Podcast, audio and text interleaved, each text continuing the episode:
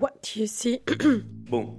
Alors comment ça commence donc? Euh, Je me rappelle que c'était. je crois. Dans ce que je vois, dans ce que je vois, très souvent je dévie le regard. What you see? Voir. Le voir. What you see? À Charleroi Danse. Festival Lex. Charlotte Imbeau.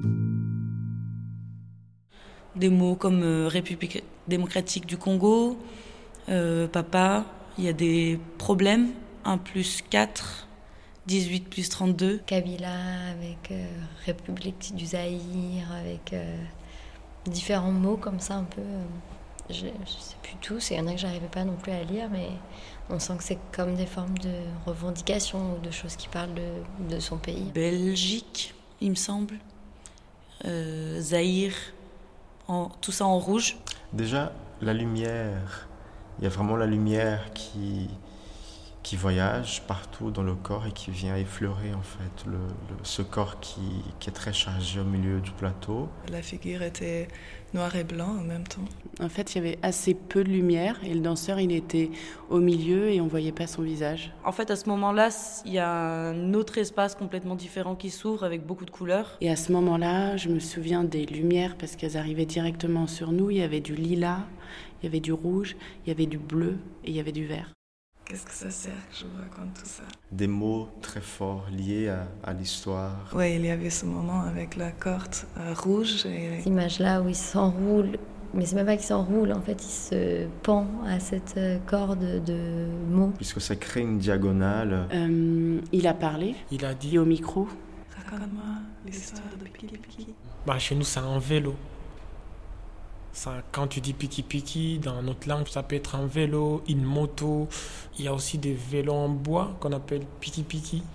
L'histoire de Piki Piki qui, euh, qui est vraiment une histoire très belle. euh, Huit heures de pousser, pousser, pousser euh, un camion euh, mort en fait, qui- qu'ils ont remis en vie.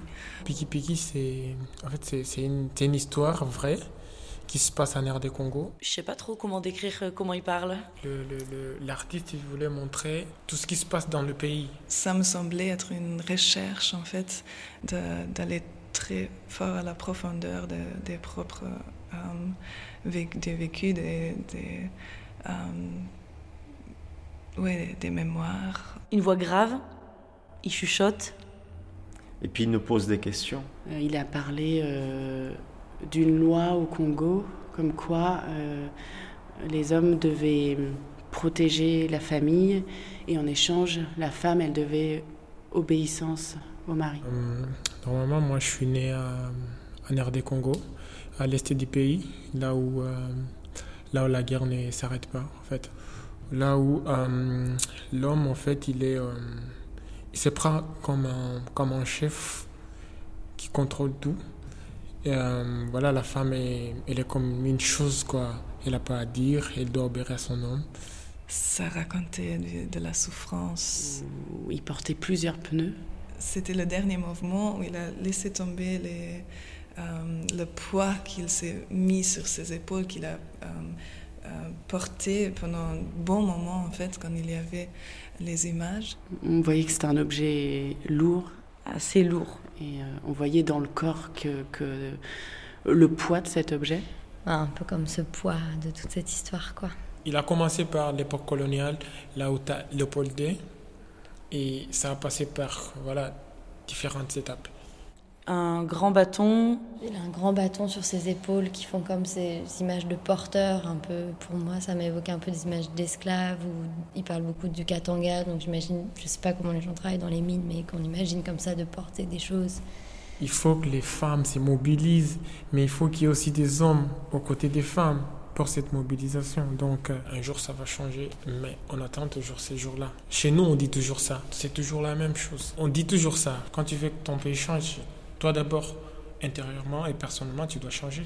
C'est un corps euh, très chargé, mais qui retient, mais qui est plein, plein, Plein de... de d'argile. qui est plein de, de choses à dire. Tout le corps, tous les muscles étaient entièrement contractés Et ça a commencé vraiment par des contractions dans le sommet du crâne et, qui, et, et, et, et du mouvement dans cette contraction. Et c'est descendu jusqu'aux pieds. Il y a quelque chose d'un peu euh, comme ça, moi je trouvais assez attaché à la terre. Et moi je voyais vraiment euh, une danse très musculaire. Il y a, c'est une danse bruyante qui clairement est très fort entraînée et, et sait se contrôler très bien dans ses mouvements. Au sol notamment. Je n'étais plus dans le mental, et voilà, il y avait une connexion plutôt euh, corporelle qui entrait aussi en synergie avec, euh, avec le danseur. Je pense qu'à ce moment-là, j'étais en effet avec lui, corps à corps.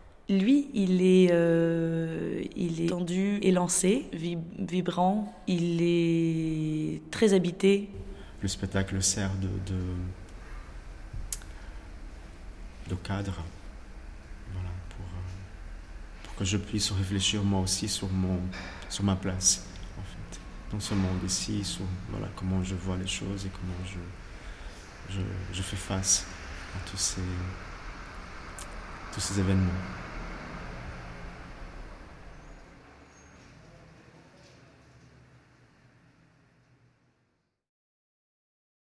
C'était What You See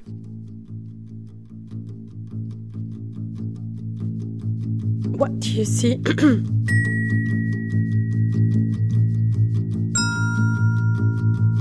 what you see. Voir le voir.